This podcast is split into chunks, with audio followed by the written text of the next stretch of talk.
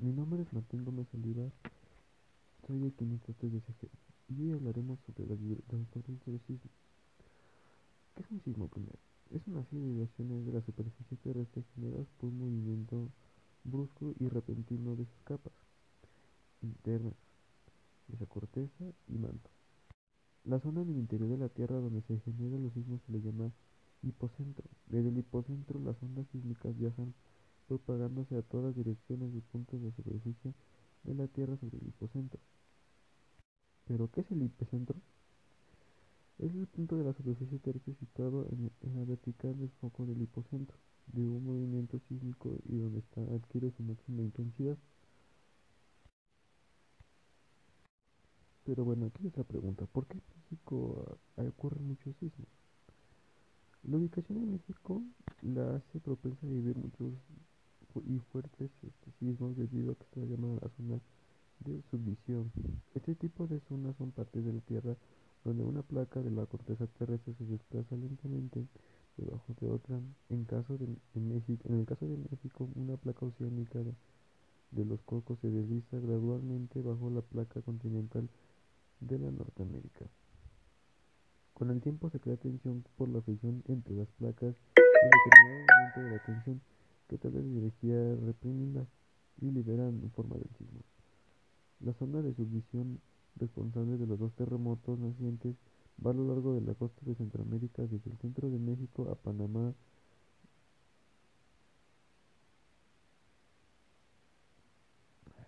Hay otras zonas de la subdivisión en el mundo donde dicen los expertos son las causantes de la mayoría de los terremotos más potentes. De hecho, los sismos de magnitud 9.0 o más solo pueden suceder en las zonas de subdivisión, dijo Ace. Los ejemplos relativamente recientes tales los terremotos incluyen el de 2011 en Japón en la magnitud 9.1 y la misma magnitud en 2004 en, Indonesia.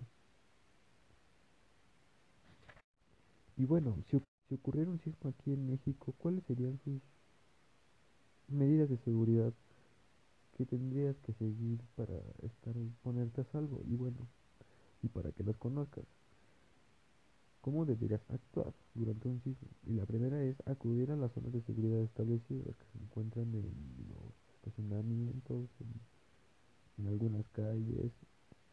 Mantenerse alejado de los de los vidrios o de los edificios que tengan grandes vidrios.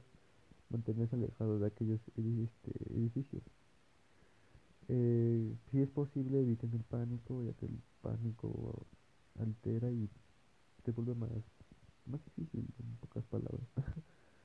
no salir corriendo de ninguna zona, ni del carro, ni de las oficinas, ni de, las, de ningún lugar, de ningún lugar hay que salir corriendo. Si usted está manejando y va por carretera o por este por la ciudad, detenga el carro y va a el carro y póngase en una de las zonas seguras de que estén establecidas por las calles o por, las, o por los estacionamientos. Y bueno, una de las experiencias con los sismos, bueno, de hecho no he vivido tantas experiencias porque las máximas las experiencias que he tenido eh, o he estado dormido o no, hemos sentido nada porque vamos en el carro o, por X razón, entonces, pero sí me acuerdo de una vez que estaba yo en, en la casa jugando y vi que el, el agua se estaba moviendo, nadie sentía nada, todos estábamos ahí abajo, nadie sentía nada, estaba jugando.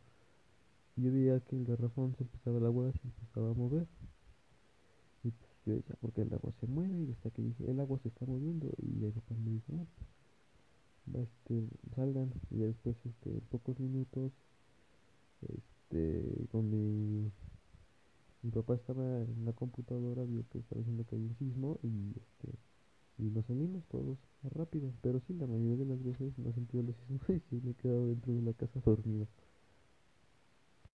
Y bueno, sobre las medidas que planteé de seguridad, pues yo siento que la gente les debe de conocer para así evitar este, accidentes muy fuertes o este, evitar que, que pase lo de la otra vez, así que mejor que las conozcan y estar prevenidos para cuando llegue un sismo estar saber qué hay que hacer y, y tener y saber cómo actuar para no sufrir tantos accidentes.